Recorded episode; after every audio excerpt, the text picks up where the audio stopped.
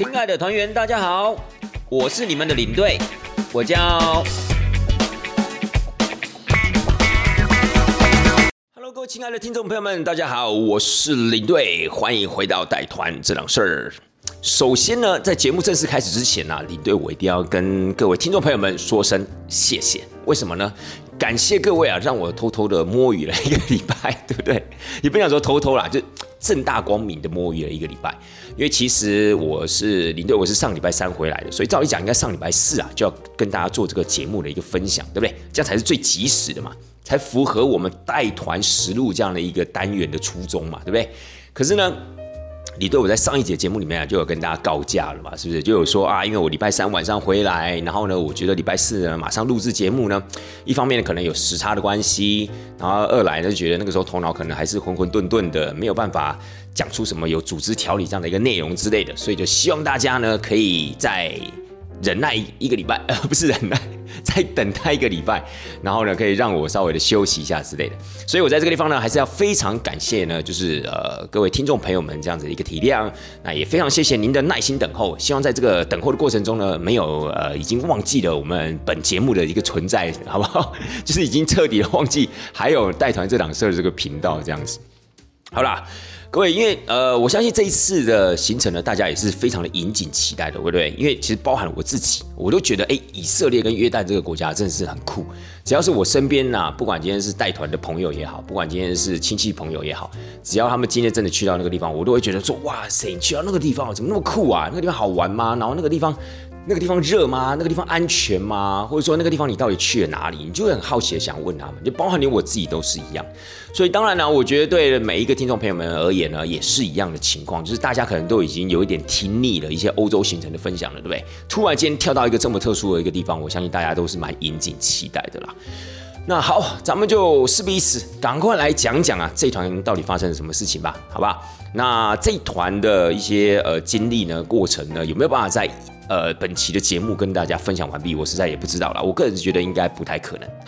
因为发生了还蛮多事情的，也不仅仅是就是当地形成的一些分享啊、跟建议啊，还有想法之类的，还有蛮多事情是跟团员有关的。所以我觉得尽量，然后能讲的话我们就讲完。但是如果可能真的摆明是讲不完的话，我也不希望就是把它硬凑到一集里面把它讲完了。所以好不好，亲爱的大家，你们要有心理准备，有可能会有下集，但是绝对不会有上中下集啊，这是我可以跟大家保证的。但是至少应该会有下集啦，好吗？那我们刚刚提到一个蛮重要的一个关键字，就是团员。好，我觉得这团的团员其实还蛮特殊的。这一团的团员呢，其实它并不是一般的散客啦，就不是由像是那个台湾各地的这样子呃三三两两这样子报名啊，然后组合而成的团体，我们称之为叫散客团体。那他们这一次不是，这次呢其实是有一间企业有一间公司啊，它包团。那这间企业这间公司呢，其实是我们公司的老客人了。我们应该是从我之前跟主管确认一下，我们应该是从二零零七年的时候就开始服务他们了。你看到现在已经几年了，十六年的时间，对不对？所以你就知道他是对我们而言是多么珍贵、多么在乎的一个老客人。当然，他们也真的是对我们非常的忠诚啦。就是在这十六年期间呢，好像也没有给其他旅行社服务过。都是由我们来服务他们，所以其实我们彼此的革命情感啊是非常非常足够。那这个地方也非常非常的一个感谢。那事实上，在疫情之前呢，我也有带过他们的团，因为他们这个公司这个企业呢，他们每年呢出团还不仅只有一次而已，他们有不同的呃，应该讲说不同的部门或是不同的他们公司内部的目标族群，他会带他们出去，然后呢，可能一年呢大概就会有两团甚至到三团这样的一个情况。那我其实也蛮幸运的，就是我在疫情之前，我忘记是二零一七年还是二零一八年，我有点忘记了。我有带他们一团高阶经理人的团，就是他们比较高阶的干部，然后去到所谓的英国。那个时候其实就已经留下很好的印象，因为我就觉得他们虽然说贵为所谓的高阶经理人，在公司里面都是非常高阶的干部，可是呢。他们在相处的过程中是没有任何的价值的，而且每一个人都非常谦逊有礼、和蔼可亲，然后在相处的过程中非常非常的舒服，非常非常自然。你不会觉得说啊那样子的一个礼貌啊、和蔼可亲啊，那样是比如说是假装出来的，或是勉强而来的都没有，你就会觉得他们是发自内心的。当然，可能跟他们的企业文化有很大的一个关联啦。所以，总之啊，那一次去英国这样子的一趟呢，我就觉得哇哦，这果然真是不容易啊，而且也很开心啊，认识那样的一群人。那这一次要带他们呢，其实，呃，说句实在话，真的有一点点压力，没有那么的轻松。因为如果今天是一般的团就算了，但这次的压力呢，最主要是来自于三个点。第一个，以色列约旦本来就不是一个我常去的地方，所以当然呢，我在准备上面我会非常的紧张，而且呢，我也会就是怕有没有哪一些细节没有顾到这样子，所以这是第一点。那第二点的话，就是在于说，我们刚好特别提到了嘛，你看从二零零七年开始服务这群老客人，一直到现在。当然，我们自己也会有很大的压力，就我们不希望成为是这一间公司、这间企业的最后一团，就是我们就是带完之后，他们就觉得说啊，不行不行，你们公司可能真的不行了，所以我们要选别人了。你当然不希望是成为这个人啊，对不对？哇，这个这个罪人这样你担当得起吗？是不是？你看，你就等于说把公司在之前十几年的努力，或者之前带过他们的那些前辈们那样的一个努力跟那样子的一个维持，哇，全部就是。前功尽弃耶，那个罪名很大的，好不好？对啊，所以我觉得这虽然说这个压力是比较隐性的啦，可是它还是会梗在你的心中啊，让你觉得就是有一种浑身不自在的感觉。这是第二个。那么第三点呢，最主要就是说我在之前带他们高阶经理人团的时候，其实呃，他们就是有一个中高阶的干部带带队。所以没有所谓的最高领导者，但是呢，这一次我去以色列约旦，他们的董事长跟他们的创办人，也就是一间公司的一号跟二号人物呢，也是怎么样跟着一起出来，所以那个压力你就你就可以可想而知了，对不对？那个压力等于是说，这两个人出来，你要是中间一个细节没有顾好，或者哪一个服务没有做好，或者说可能你你你的一些呃你的行为啊等等的不符合他们的预期的话，哇，这是马上就可以反映出来，对不对？所以我觉得今天如果这个团体里面没有没有大人跟的话，哎，相对的可能还比较自然啊，舒服一点的，比较没有那么拘束。但是如果大人都跟出来的话，那你当然就是时时刻刻你都必须要非常的保持在最佳状态啊，这样子才怎么样，这样才不会出现一些问题之类的。所以呢，综合以上。我这次要去以色列约旦之前呢，其实坦白讲啊，那个压力是蛮大的。但也因为是这样的一个特别团呢，所以在过程中呢，其实有发生了一些还蛮有趣的事情。等一下咱们的节目里面啊，也会陆陆续续跟大家分享，好吧？好，讲完了团员呢，咱们就先来看看我们这次坐了飞机是怎么飞吧。各位，你们可以先想一下，今天如果要去以色列约旦的话，你们能想象到的航空公司有哪一些？对不对？如果今天我们是去到欧洲啊，你可能会想说啊，华航啊、啊长荣啊、土耳其航空啊，这些呢可能都是，当然华航跟长荣基本上就是直飞嘛。那可能一些其他的一些外籍航空公司，不管是新加坡航空也好，我们刚刚提到土耳其航空也好，可能就是要中转之类。但是呢，我们今天去到一个这么特别的地方，你是不是应该就先想一下？对呀，这个去以色列飞哪里啊？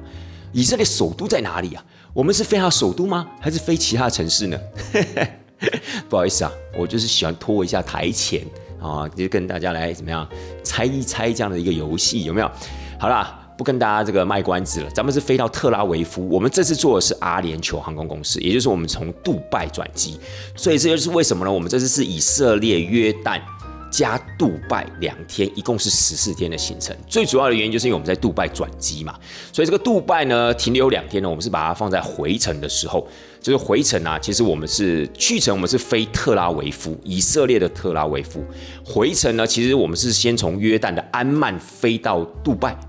好，飞到阿联酋的杜拜，然后在杜拜呢停留了两个晚上，在那个地方有一个两天的行程，然后才飞回台湾。所以这是这一次大概的一个航空公司这样子的一个飞行的一个过程，还有它飞的一些点。所以我觉得在这个地方，也要跟大家稍微的说明一下。那这次比较特别的是，我们搭乘的这个阿联酋航空公司呢，在八月一号的时候，它开始换回了所谓的 A 三八零。那个时候，阿联酋一开始在我们台北飞杜拜直飞的时候呢，其实它就是用 A 三八零，但后来它又改了比较。旧的机型，那在今年八月一号的时候，它又改回来了。所以从八月一号开始呢，哎，亲爱的大家，你们如果是搭乘阿联酋航空啊，不管是飞到杜拜也好，或是飞到其他欧洲点，但是搭乘阿联酋的话，你就可以坐回 A 三八零了呢，亲爱的大家。A 三八零，如果大家问我的话，一定会问说：A 三八零你是坐商务舱吗？啊，那它位置怎么样之类的啊？然后这整个飞机是不是真的很大？我稍微跟大家描述一下好了，咱们就一定是不可能坐商务舱的嘛，对不对？他们整个团里面这次三十五个人，也不过就是三个人坐商务舱，好，就是创办人、创办人的秘书，还有所谓的董事长，就这三个人做所谓的商务舱，其他人都是做一般的经济舱啦。可是 A 三八零真的很大，因为它有两层嘛，它全机坐满，大家可以坐到六百多个人。我们那一天呢，在 check in 的时候，坦白讲，它已经九成满了，所以我们那一天在 check in 的时候也是人山人海。但我必须说，A 三八零它的前后的这样的一个位置的那个距离啊。还蛮舒适的，相对于长荣而言，相对于所谓的华航而言，它的前后的一个差距啊是比较大的。左右呢没有什么太大的差异，但前后的间距，哎，真的就稍微的怎么样，比较宽裕一点，所以坐起来啊真的比较舒服。可是坐这么大的飞机啊，有时候有好就有坏啊。好的部分当然是你坐的时候，你搭乘的时候是比较轻松的。可是不好的地方就是当你在 check in 的时候。当你在拿行李的时候，哇，那真的要花很长很长的时间，因为这个飞机太大了，你知道吗？所以呢，不管你在 check in 的时候，就像我们那一天，我们要起飞之前，我们在机场不是集合吗？然后我们在 check in 行李吗？哇，真的不夸张，大概光排队就排了差不多将近一个小时，真的就排了一个小时。然后你就会看到，他其实已经开了很多柜台咯，他大概开了两排的柜台。但是还是消化不了那边的人群，因为那个人群真的太多。因为我说过，他可以坐到六百多个人，然后那天又是九成满，所以你就知道在 check in 的时候其实很辛苦的一件事情。再来呢，就是当你抵达了目的地，你要拿行李的时候，也是一个非常非常大的一个问题。所以。总之呢，坐大飞机呢，就是啊，你必须要去做这些事前的等待啊，跟事后的等待，这是没有办法的。但是不管怎么样呢，这一次啊，团员们呢，他们知道他们可以坐到这个 A 三八零，其实也都蛮兴奋的啦，因为他们这一群呢，中高阶主管，又或是这些所谓的比较潜力的新生代，他们也不是常常出国的人，因为有些人真的毕竟还蛮年轻的，所以当他们呃第一次飞这种长途距离可以坐到 A 三八零的时候，其实光搭乘的过程啊，光这个搭机的体验啊，已经就是一个非常令人期待的事情。可在机场集合的时候啊，我必须说一下我自己的感想。其实那时候在机场集合的时候，我就已经看得出来了，这群人其实真的就是非常非常的有纪律的一群人。就是你会发现呢，他们在整个行程中就肯定一定是不会迟到的，然后呢，肯定呢也不会去做出一些无理的要求。因为其实他们，呃，我这样形容好了，其实他给我的感觉有一点像是日本团。那可能各位听众朋友们不太懂这样的意思，什么叫日本团？因为日本团出去玩啊，你就会发现，其实第一，他们非常的安静；第二，他们非常的有礼貌；第三，他们非常的有纪律。我觉得等于是领队在下下一个指令之前，他们绝对不会有轻举妄动的这样的一个行为的。就是日本团呢，其实你会发现在带的过程中啊，是非常非常的轻松的，因为他们真的就是非常的有礼貌，而且非常非常的尊重领队。所以我觉得这一团的一个特质，然后重视。呃，创办人跟董事长都一起出来了，但是你知道吗？创办跟董事长更是有礼貌中的有礼貌。对，就是说，如果如果今天把他们全部人都当做一般人来看的话，你会发现两个最有礼貌的人，哎，就是所谓的创办人跟董事长。那你自己想想看，如果今天创办人跟董事长都这么有礼貌的一个前提之下的话，你下面的人怎么敢造次？又或者说，这两个人所营造出来这样的一个企业文化跟企业态度，当然就会间接的影响到他下面的人。更何况这群人又是所谓的中高阶的主管，又或是所谓的一些比较有潜力的新生代，所以当然他们也会很在乎这个创办人跟董事长的一举一动啊。因为那个时候，我其实我之前没有看过呃创办人跟董事长，那创办人也是在出团前一个礼拜才跟他有一个短暂的会晤啊，短暂一个会面。那那个时候其实都知道哇，其实。创办人虽然贵为创办人，整个公司的一个核心人物，应该讲说一号人物，可是他这也是非常的谦逊有礼，而且他对我们非常的怎么样，非常的有礼貌，非常的和蔼可亲。所以那个时候其实我就已经感受到了。但是董事长是一直到了机场集合的时候才发现，哎，结果也是一模一样的特质，你知道吗？所以说句实在话，在当下又再度了留下了一个很好的印象，又留下一个很深刻的印象，你知道吗？好啦，这个是在机场啊集合的一个小插曲。反正总是跟大家讲呢，这一次呢就是一个我们叫企业一个公司包团，然后一共三十五个人，然后我们搭乘了阿联酋，然后经杜拜飞到所谓的以色列特拉维夫。好啦，那我们飞到了特拉维夫之后啊，大家可能也会蛮在意，就说，哎哇，你们飞到以色列，以色列的通关怎么样？或者是以色列它是正常的一个过海关的地方吗？有没有什么需要特别的安检啊、特别的程序啊之类？好，亲爱的大家不要急。我现在跟大家讲一下，好不好？以色列的安检呢，的确是非常非常的严格，但是我们是抵达嘛，所以抵达部分就还好啦。如果你今天是比如说从以色列那边要上飞机啊，或是什么之类的话，那就另当别论了。但基本上我们是抵达，那抵达之后呢，其实最主要就是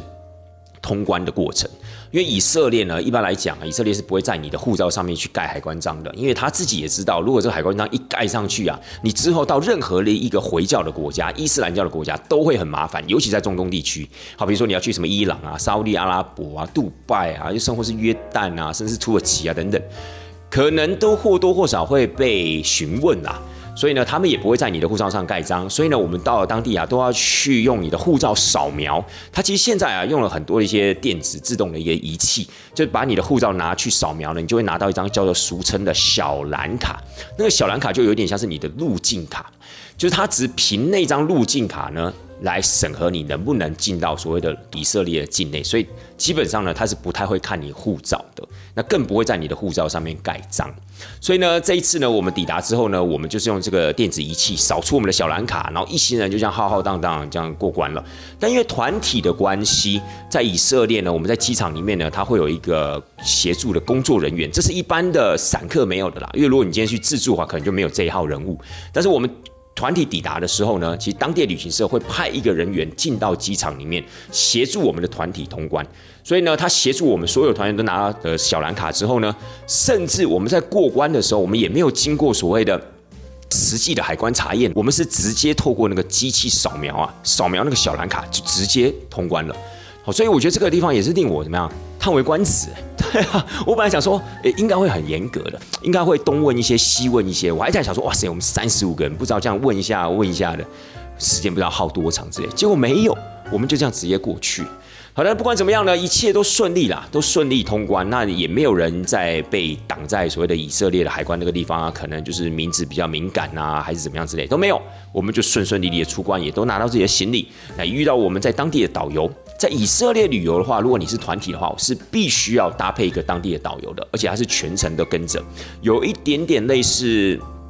您去到什么土耳其啊，去到埃及旅游的时候啊，都一定会有一个导游全程跟着你。好，比如说你在那个地方十天，他就跟你十天；你在那个地方八天，他就跟你八天。那我们这一次呢，搭配的是一个中文的导游，会讲中文的当地人。好，这个中文导游然后有两种啦，第一种就是华人啊，比如说来自于东南亚地区的华人啊，或是大陆人啊等等的。那我们这次配合的是会讲华语的以色列人，会讲华语的犹太人，这蛮特别的，对不对？其实有时候我觉得，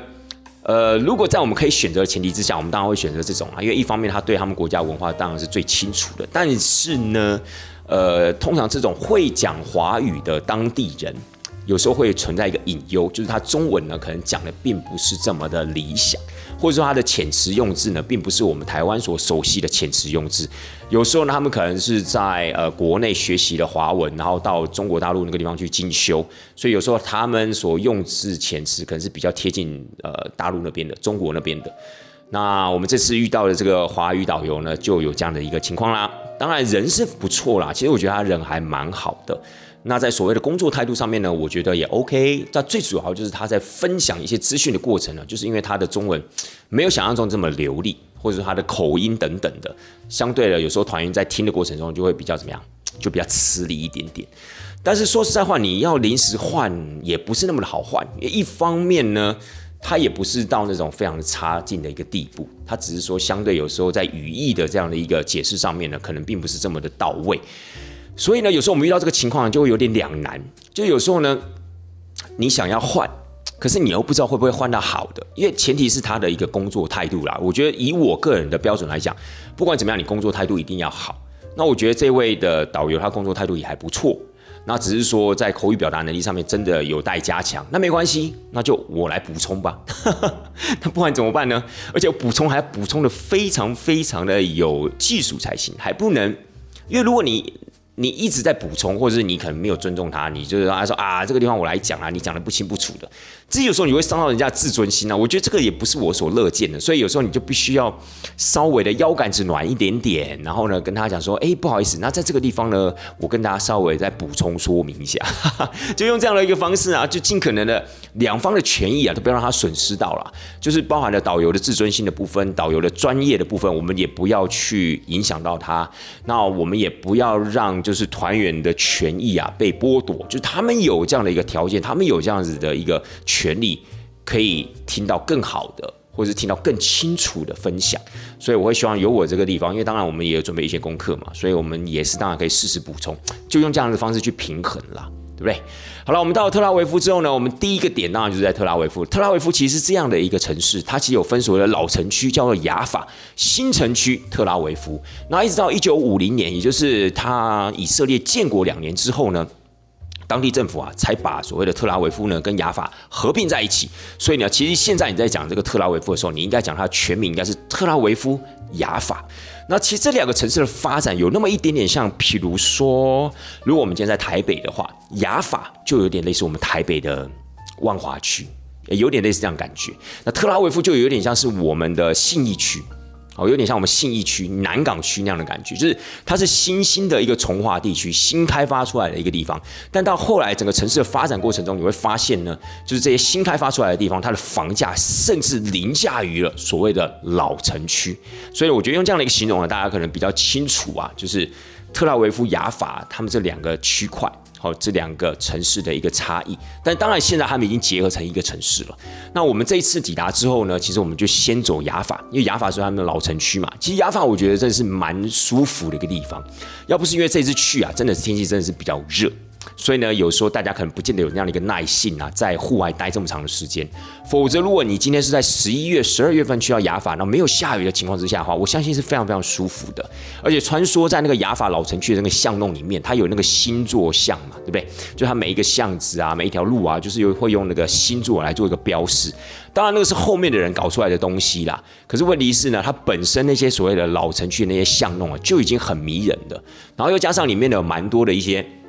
在地的一些艺术家进驻到那个雅法的老城区，所以我觉得那个地方还蛮有意思。甚至那个地方呢，还有所谓的跳蚤市场。这个跳蚤市场也是在雅法相当著名的一个观光景点。比较可惜的是，因为我们那天去的时候，抵达的时候啊是礼拜五，那礼拜五它就会比较早休息。为什么呢？因为礼拜五太阳下山之后，一直到礼拜六的太阳下山之前这一段时间呢，是属于。以色列的安息日属于犹太人的安息日，所以等于是说，那个跳蚤市场在我们抵达礼拜五的下午，大概两三点就已经开始怎么样，开始在收了。我觉得这是比较可惜的一些。可是大家在穿梭在这个雅法老城区的时候啊，我觉得还是有看到啊那个古城的这样子的一个氛围啦，那古城的风华还是有感受到。虽然说天气真的很热，我们那时候去的时候啊，其实确切温度我已经有点忘记了，但是我觉得当天下午应该有三十五度、三十六度左右，真的就差不多是这么炎热的一个天气。所以你想想看嘛，我们台湾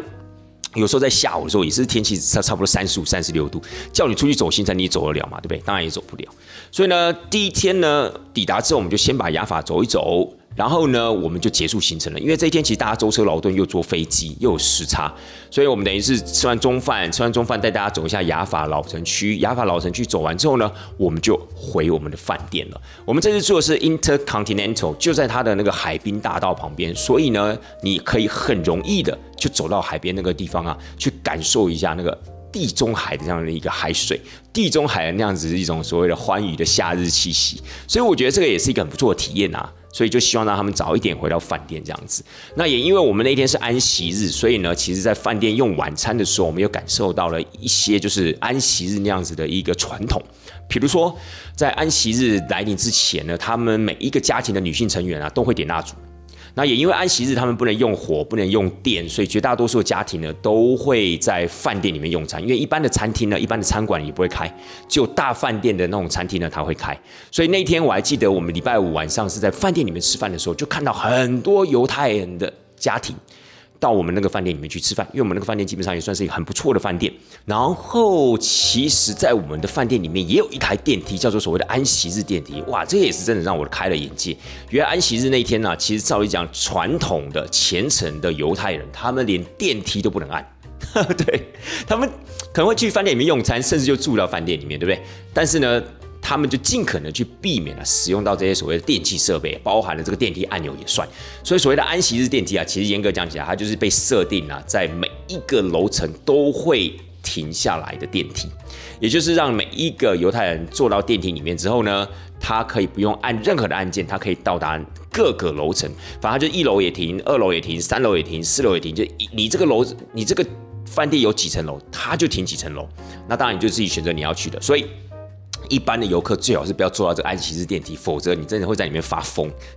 真的。而且呢，据说你按其他钮也都没用，因为它就已经被设定成是这个样子。所以这个其实我觉得都是我们在安息日啊，透过这次旅程，在安息日里面可能会看到了一些他们这种比较传统的这种习俗。那是真的会出现在我们的一个旅游日常里面的，我觉得是还蛮好玩的。那也因为那天早点回饭店，然后早点吃饭，然后其他大部分的团员呢。到了晚上的时候啊，也有一点点时间跟机会呢，可以走在夜晚的这个所谓的滨海大道上面，现在还蛮舒服的。可能很多的一些听众朋友们就会想说，哎，特拉维夫会不会危险啊？听说特拉维夫有时候也会有一些恐怖攻击呀，或是一些零星的一些冲突事件啊等等的。那你们这样子晚上啊，还真的可以出来吗？会不会很可怕之类？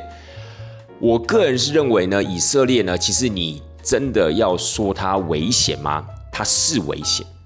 可是你要说它不危险吗？它也没有很危险，所以很多人听到没有说，你说这是什么屁话？你对你这有说跟没有说是一样的，好不好？但是各位，这个有时候真的很难去表达，因为对，没有错。如果你以台湾人的观点来看的话，它不时有时候会有一些恐攻啊，或者说这样一些零星的这种所谓的报复事件、通途事件等等，的确是听起来蛮危险的。可是呢，它整个市区呢又不会让你感受到那种剑拔弩张，然后不时就有一个临检点，还是不时就有军队啊或警察在路上啊，就是临检啊、开来开去啊之类的，也没有啊。所以，甚至我们到特拉维夫，我觉得它还算是蛮有活力的一个城市的。而且我在那条滨海大道上面，不管是今天是晚上也好，不管今天是早上、清晨也好，其实很多人在那边慢跑的。甚至那个时候晚上，我自己有出去外面走走，外面是非常非常热闹，甚至还有人在打排球啊，有些人在健身啊，有些人在慢跑啊，有些人骑在那个滑板车呼啸而过之类的。你不觉得这个城市是被笼罩那种所谓的恐怖袭击的阴影底下，然后搞得每一个人人心惶惶啊，夜晚不敢出去啊，白天也不敢出去上班？其实没有这样子的一个气氛，可是如果你去探究那些所谓的新闻事件，好，你去收集那些所谓的历史新闻啊，可能在两个礼拜前啊，这边曾经发生什么事情，我觉得你自己脑补的情况之下，你就会觉得，哎呦，这个地方感觉很危险。可是事实上，如果你没有特别的去看那些新闻，没有特别的去去去让自己灌输这些所谓的新闻资料的话，你其实不会觉得说你身边呢，可能就是啊很可怕啊，搞不好会有一个人冲出来啊，对你扫射啊，或者怎么样之类。其实我觉得倒不会有那样的氛围，所以这样各位听众朋友们能理解吗？对，所以甚至有团员问我说：“哎，领队，你不觉得哇？你觉得以色列这个地方危不危险之类的？”我说：“其实如果你要严格看起来的话，这个地方一直都是危险的。为什么？因为它。”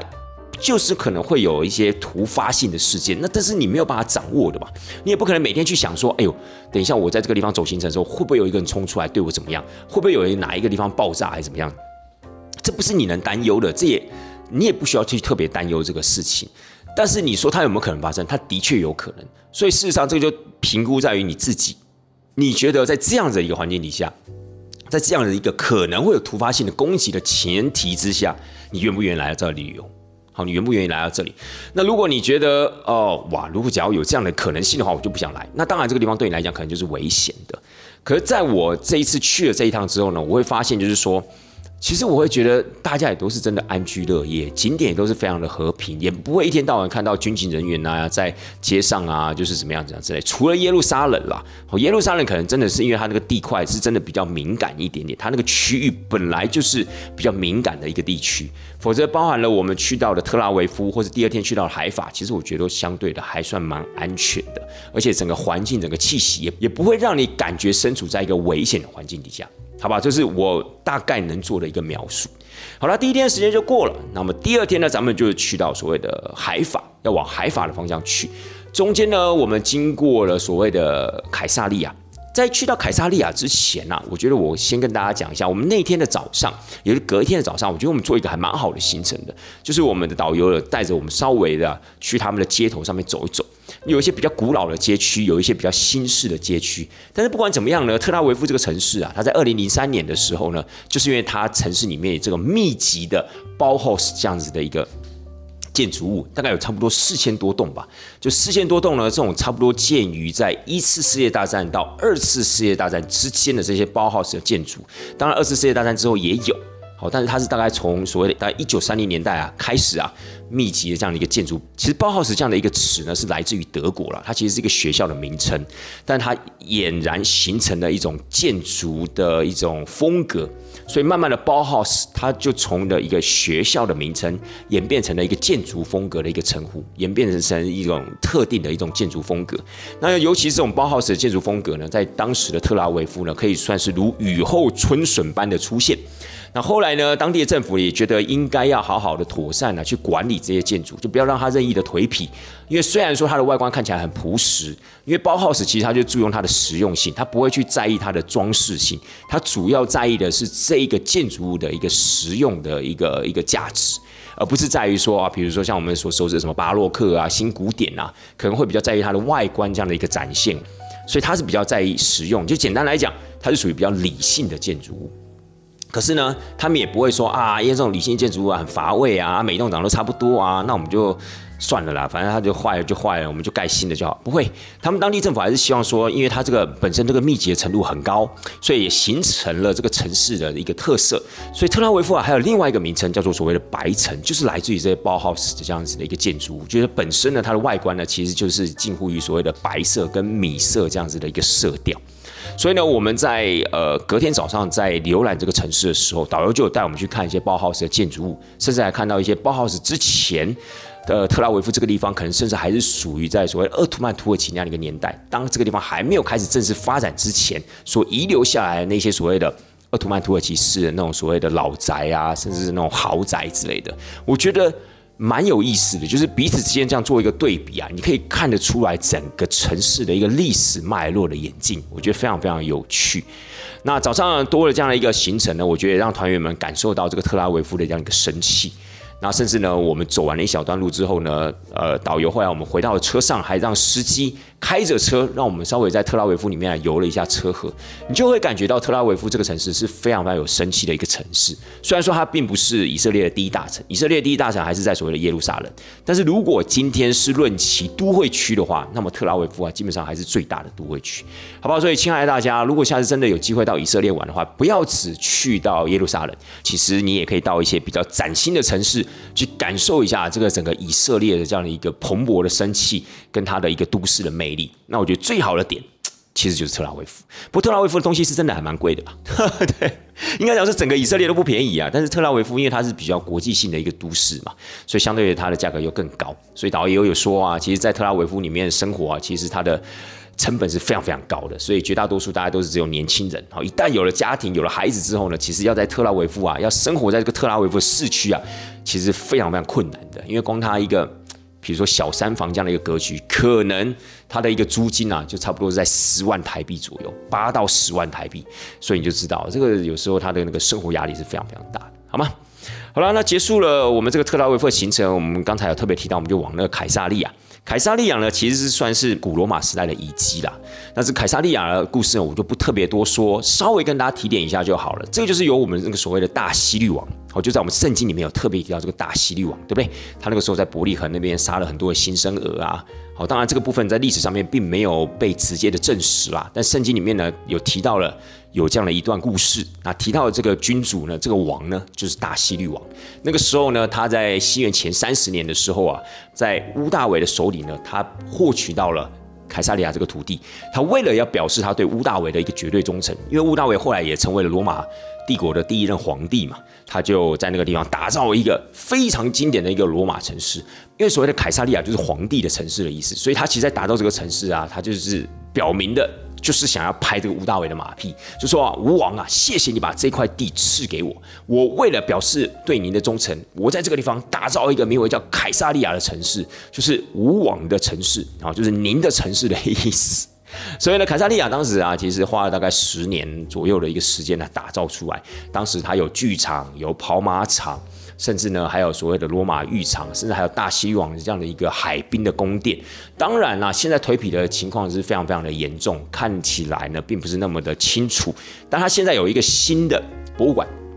这新的博物馆我觉得很有意思，因为它里面呢有一个大概长达将近十分钟的一个短片吧。这个短片呢，它有中文字幕。好，虽然它英文发音，但它有中文字幕，它就稍微的介绍一下这个凯撒利亚这样子一个诞生的一个过程，还有大西王跟当时吴大伟的一个关系，以及大西王后来啊，他中间啊有受到一些宫斗啊、亲戚的背叛啊等等的，我觉得还蛮有戏剧张力的。就是一般有时候我们在这种景区啊看到这种所谓的呃。影片啊，可能都是蛮表面的，在描写啊这个古迹的一个分布的状况啊，然后恢复的状况啊，然后一简单的一个历史过去。但是我觉得他他这个短片拍起来是有那么一点点类似历史剧的感觉，所以我觉得会比较相对的，就是引人入胜。就是会让你啊比较沉浸在那样子的一个氛围里面，我觉得挺好，所以我会蛮建议各位，如果下次到了凯撒利亚这个地方啊，真的到了以色列玩，去到凯撒利亚这个地方，不要忘记了，走到最后面的时候，它会有一个所谓的博物馆，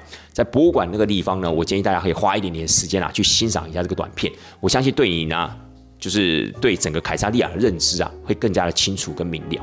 好啦，但是也因为真的是太阳太大的前提之下，我们没有办法在那个地方待太久。所以说呢，他们整个团队都是非常非常有纪律，真的就是当我们说哎往前走的时候，他们就一定会往前走。而且他们的创办人跟董事长还时不时的提醒所有的团员说，哎，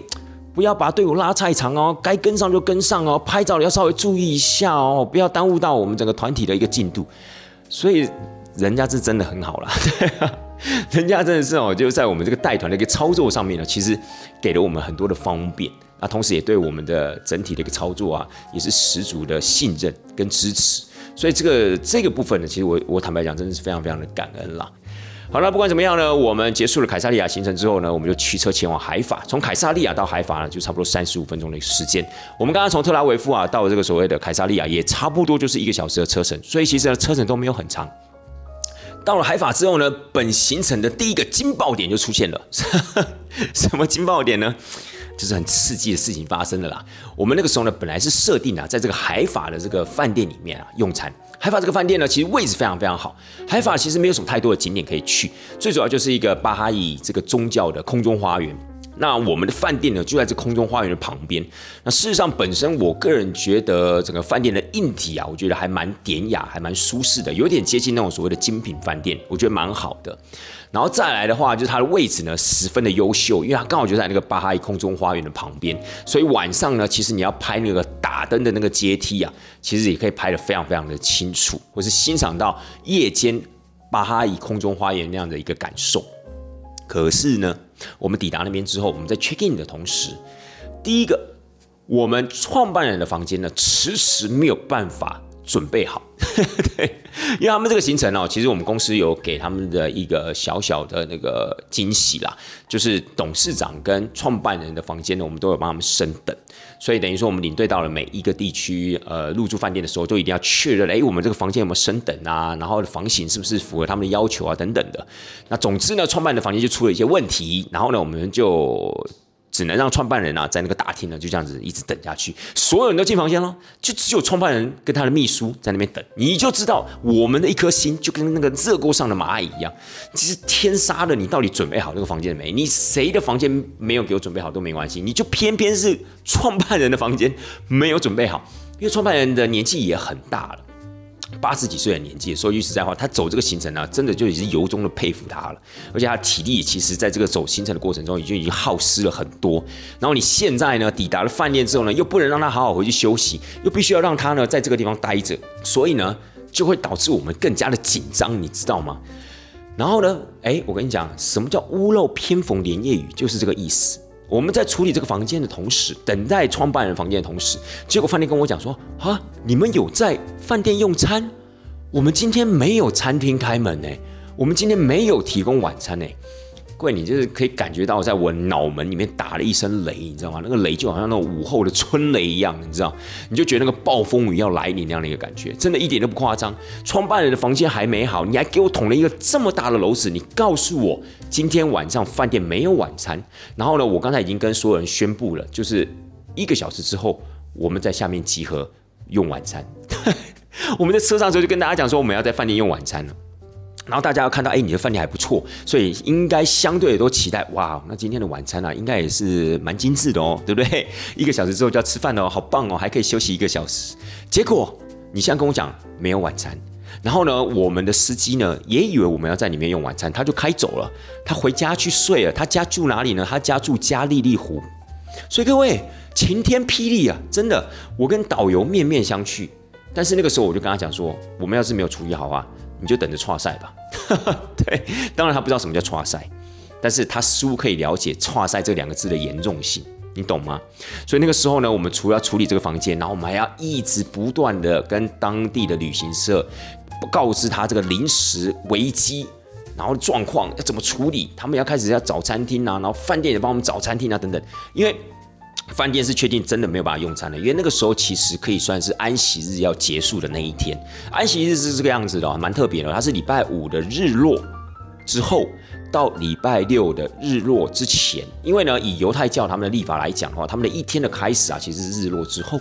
所以呢，等于是我们那一天抵达海法的时候呢，可以算是快要结束安息日了，可能再过一个两个小时啊，太阳下山之后啊，就要结束安息日，所以一般来讲呢，其实他们在这一天呢，都会很晚的 check out。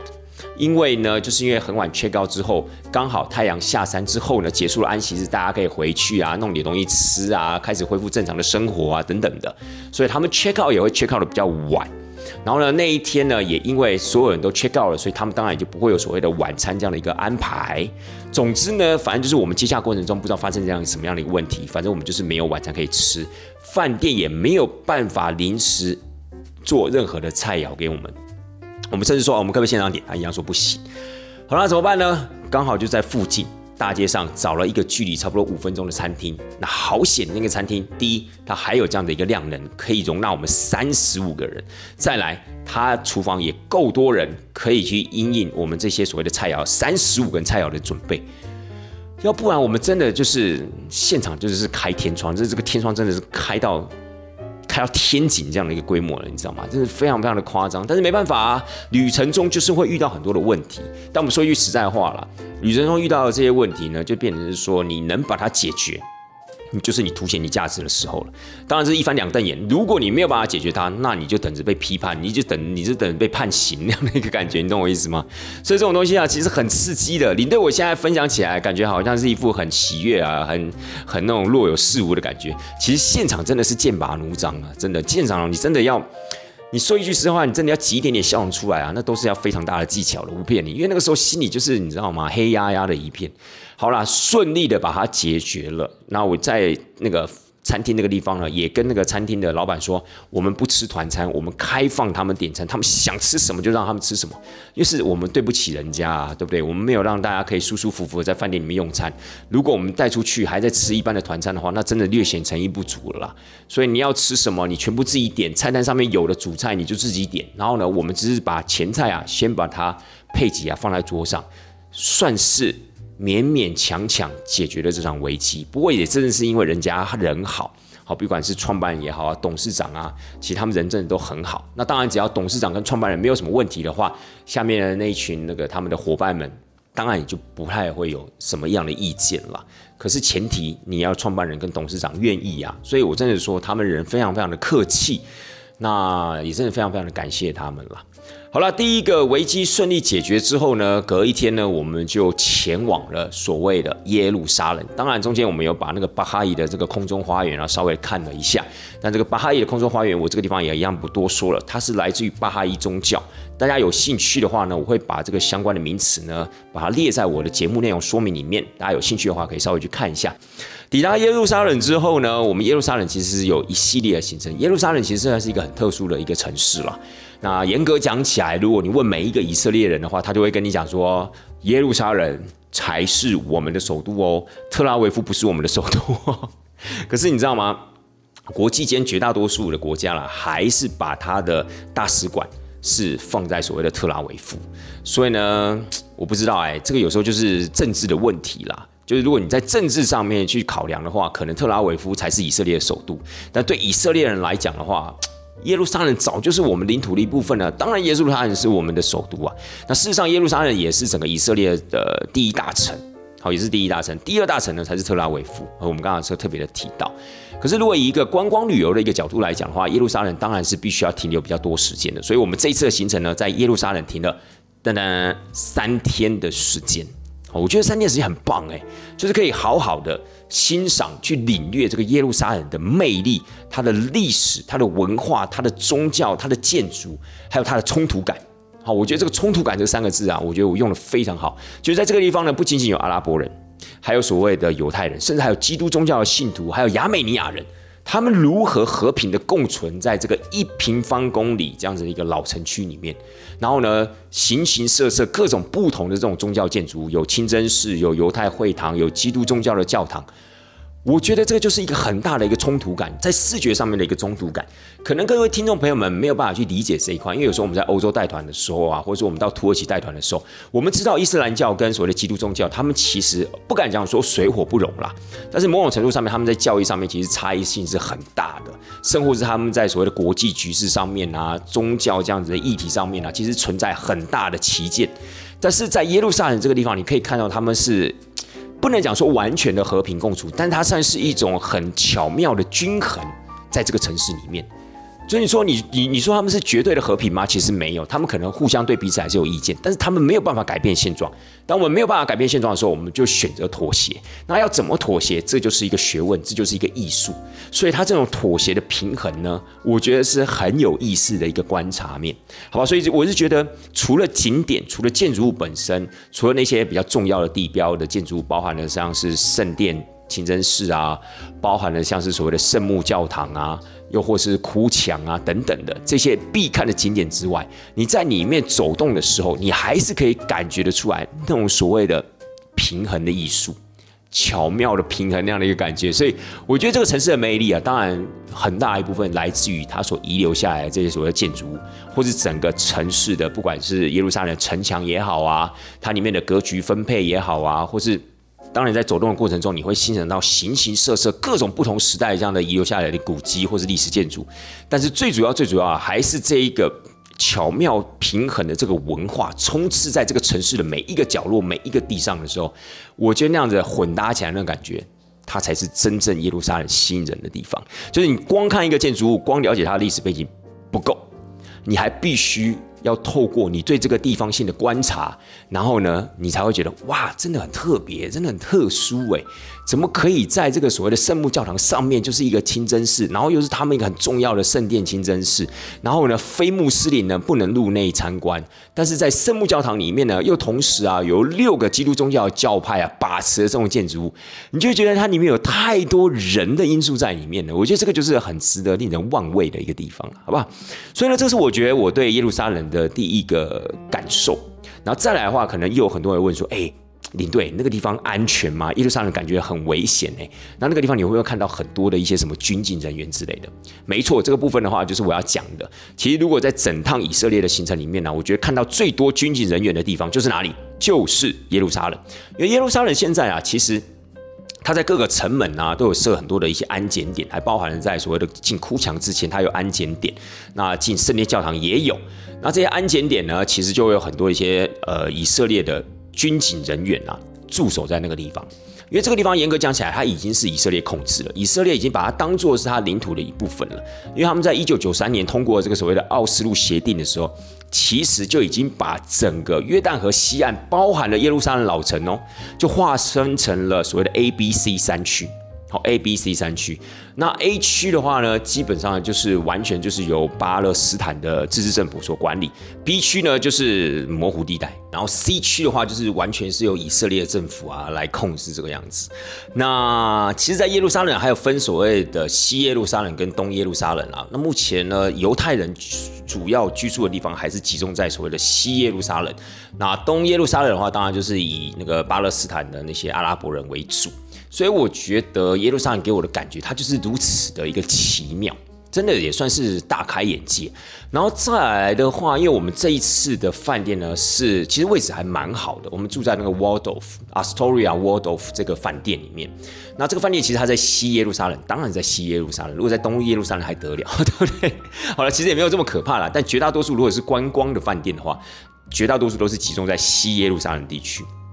除非你可能一些比较小规模的饭店啊，或是你是自助背包客啊，可能一些便宜的民宿啊，有可能你会到所谓的东耶路撒冷。但是绝大多数人还是会跟你建议啦，还是住在西耶路撒冷这个地方啊，相对的会比较安全一些。然后我们的饭店呢，距离所谓的雅法门就非常非常的近。然后它那个地方呢，有一条所谓的行人的徒步街，其实呢，那条街上你逛街也还蛮方便的，而且蛮多元的。包括你要买那个以色列那个阿哈巴那个死海尼那个品牌啊，其实在那条行人徒步街上面也有，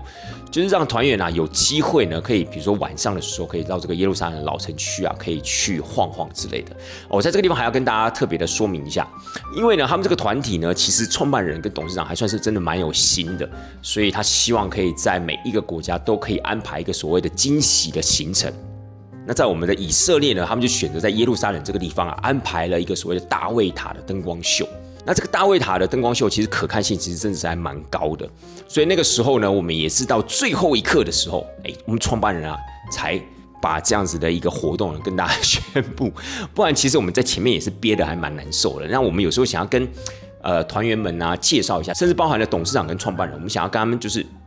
稍微的描述一下，我们等一下的过程啊、流程啊、内容是什么都没有办法啊，因为呢，一直到最后一刻呢才被公布，一直到我们已经走到了晚上哦，走到了那个耶路老城老城区里面的时候，才宣布说哦，我们现在要做什么？对，但 anyway，结果是好的，好，因为大家觉得这个灯光秀哎，真的还蛮有料的，然后呢，时间的这样的一个。安排呢也刚刚好，晚上其实耶路撒冷很凉快。其实那时候我们到耶路撒冷的时候，白天一样非常非常热，但是因为耶路撒冷那个地方的海拔差不多有大概将近七八百公尺，所以到了晚上的时候它凉的蛮快的，而且呢温度啊，我个人觉得大概差不多二十五六度，我觉得是一个蛮舒服的一个气温，所以晚上呢坐在那样的一个凉凉的。夏夜欣赏了这样一个大卫堂的灯光秀，而且我觉得它是以历史背景为主轴为脉络啊，来慢慢的这样演出，然后时间差不多在三十分钟到四十分钟的时间，我自己我觉得也不至于太长，所以我觉得这样一个整体的安排其实非常非常的理想，嗯，非常非常理想，跟白天那样一个炎热的天气比起来的话，那当然晚上是舒服多了啦。然后呢，我们在耶路撒冷还有一个比较特殊的行程，就是我们有一天啊会到所谓的伯利恒。我觉得到伯利恒呢，倒也不是因为伯利恒这个地方的主蛋教堂有多特别。好，各位，这个主蛋啊，不是我们去什么温泉区在煮鸡蛋那个煮蛋，好不好？很多人呢，包含团员，都听到我讲煮蛋的时候，都觉得说煮蛋教堂，为什么我们要去煮蛋？那个地方可以煮蛋吗？当然不是，煮呢是主要的煮，当然就是耶稣基督的意思。蛋就是诞生的蛋，主蛋教堂就是耶稣基督呢是在那个地方诞生的，结果就在上面盖了一间教堂出来。教堂本身的历史呢，我就不跟大家多说，因为这不是我们这个单元的重点。但是我要跟大家讲，是我们要从耶路撒冷进到所谓的伯利恒。伯利恒其实它是百分之一百由巴勒斯坦政府管理的地区，也就是说它是所谓的 A 区。所以呢，你一般以色列人呢是不能擅自进去的，又或是你当你进去之后呢，以色列政府已经明文跟你讲了，我不会怎么样提供你生命安全上的保障，就是你自己要进去的哦。你要那西我们在哦，我没有办法帮助你哦。哦，他已经跟你这样子已经明文的这样子一个注明了，当然就不会有一般无聊的犹太人没事的跑到所谓的 A 区里面。哦，甚或是他觉得啊，伯利很重要啊，我想要去那个看一下伯利恒的主蛋教堂之类，不行，那个就是巴勒斯坦的地区。好，当然你如果有一些特殊的一些文件啊，特殊的一些申请啊，你或许可以进去，但是一般人是不会进去的啦。为什么呢？包含连我们的导游都没有进去哦。我们导游是以色列人，好，虽然说他是我们这一团的导游，但是他那天也没有进去。我们进去呢是换成了巴勒斯坦的导游来接待我们，所以你就知道了，连这种所谓旅游观光团呐。其实他们的导游都不愿意进到那个里面，纵使他知道呢，他进去呢只是为了要从事他的工作，而且只是为了要对团体导览，他还是不愿意进去。然后那个时候我们要进去之前呢，除了了解这部分的原因之外，我们还看到所谓的隔离墙。这个隔离墙真的也是蛮精彩的，长达六七百公里这样的一个隔离墙，当然不是完全的映入我们的眼帘，我们当时只看到一部分。可是你就可以察觉出来，当时啊，在西元两千年到西元两千零五年的时候，那一段剑拔弩张的日子，也就是巴勒斯坦呢第二次起义这样的一个过程，中间有很多的一些恐怖攻击事件啊，不管在餐厅也好、巴士也好、路上随机杀人之类也好，其实，在西元两千年到两千零五年呢，产生了很多这样令人人心惶惶的攻击事件，所以这样子的一个隔离墙呢，其实就在那样的一个年代啊，被盖了出来。哦，就真的跟柏林围墙很像了，但柏林围墙当然没有像是所谓的以色列这隔离墙来的这么长，而且柏林围墙已经拆掉了嘛，但是以色列的隔离墙呢还存在的。所以那隔离墙哦，当你看到它的时候，你真的会觉得哇，世界上真的有这种所谓的隔离两个不同民族或两个不同国境这样子的一道墙哎，那个墙真的就是土法炼钢的墙，它就是水泥墙，或者有些地方是栅栏。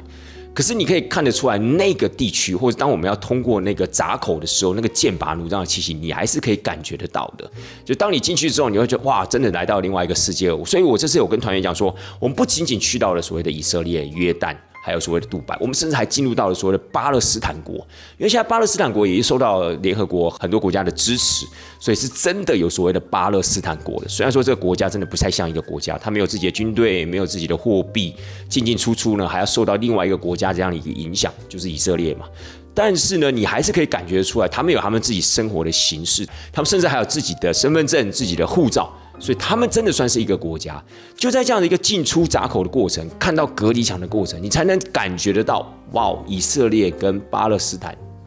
中间的问题真的很复杂，真的，一时三刻是没有办法解决的。所以我觉得去伯利恒的过程中，我觉得它的价值。对我来讲，会高于去欣赏主诞教堂这样子的一个价值。当然，对很多的一些基督宗教信徒而言呢，他们还是会觉得说：哇，我今天有幸可以看到耶稣基督当时出生的一个位置，当时的马槽。其实这个是非常令人激动的一刻，没有错。可是如果你今天不是信徒的话，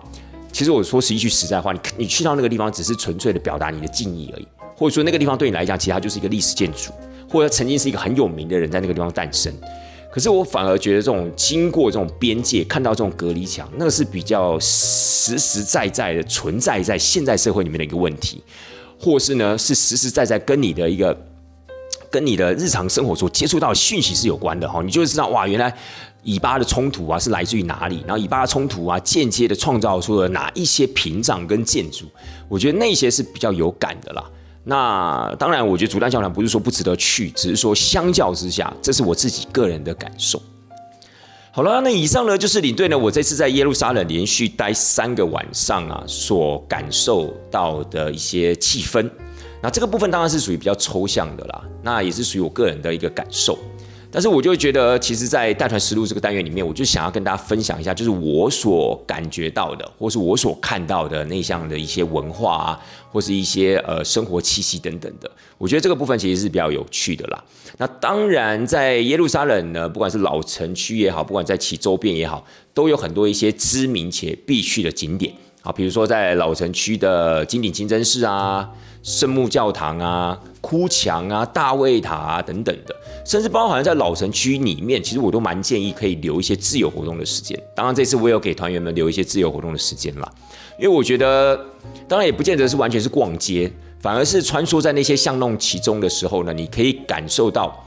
呃，领队，我刚刚以上所讲到那样的一个气氛，你可以感受的更完整。因为如果我们只是单纯去那些景点的话，其实说实在话，观光客蛮多的，人蛮多的，所以有时候啊，你要平心静气的去感受的话，不是那么容易啊。除非你今天真的是很早很早就进到老城区里面的，否则我觉得给自己留一些自由活动的时间，然后自己去探索，自己用你的脚、用你的眼睛去感受你眼前的一切，我觉得这是一个比较直接接触当地脉动的一种方式。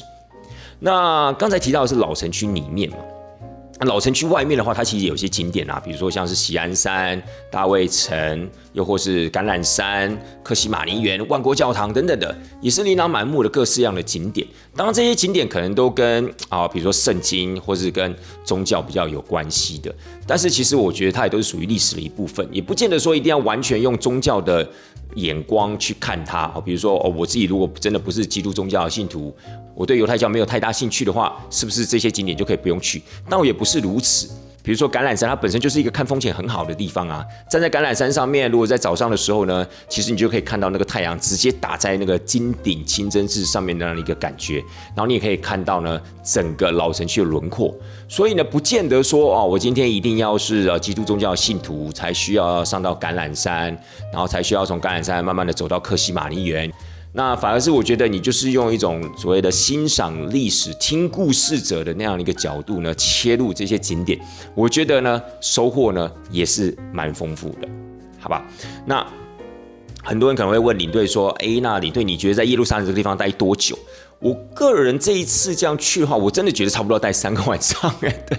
哎，不是老王卖瓜哦，我就说啊，因为你这住三个晚上，所以你觉得应该要要住三个晚上这样？不是真的，因为我觉得这次住三个晚上啊，其实我觉得行程的安排上面稍微的比较充裕，比较悠闲一点点。就像我刚才讲的一样，比较容易啊，就是可以制造出一些比较自由活动的时间给大家，甚至不管是晚上走到老城区也好，或是白天可以在老城区预留一些自由活动时间，让团员逛逛街啊、拍拍照啊，或去想要去看看其他的一些历史建筑，我觉得都相对的比较有足够的时间。想想看，如果在这个地方只住一天，甚至只住两天的话，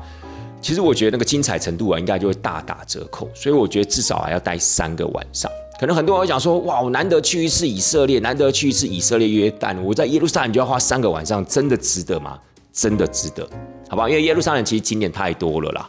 然后呢，我觉得就是说，如果可以用比较长的天数去消化这些景点，然后顺便带出一些个人这样子的一个体验跟感受的话，哎，我觉得这是一个最棒的安排，好吧？好了。各位，现在时间呢，感觉好像也差不多了，差不多呢，要做一个断点了，对不对？那行程接下来没有讲到的部分的话，我们当然我们就摆在下一集了。下一集，各位，下一集就精彩了，因为呢，本次行程呢，我们刚才提到有遇到第一个惊爆点，对不对？行程中的第一个刺激点在海法嘛。但是我跟你说，这个行程里面呢，其实啊，到了约旦之后啊，遇到的事情可多了。我们第一天从以色列要过陆地关到约旦的时候，就已经遇到了第二个惊爆点了。光那个第二个惊爆点呢，就精彩万分。预知详情，请下礼拜一定要准时的收听我们以色列约旦下半部的行程，好不好？保证精彩绝伦，真的就是那些狗屁倒灶的事情啊，都发生在约旦的啦。所以呢下一期的节目呢可能会比较注重在呃团员的一些突发事情的这些处理啊跟状况啊还有经过之类的我觉得这个部分呢可能对你们大家来讲啊或许还比较有趣一点。好了废话不多说带团这档事咱们就下礼拜见了好吗？拜拜。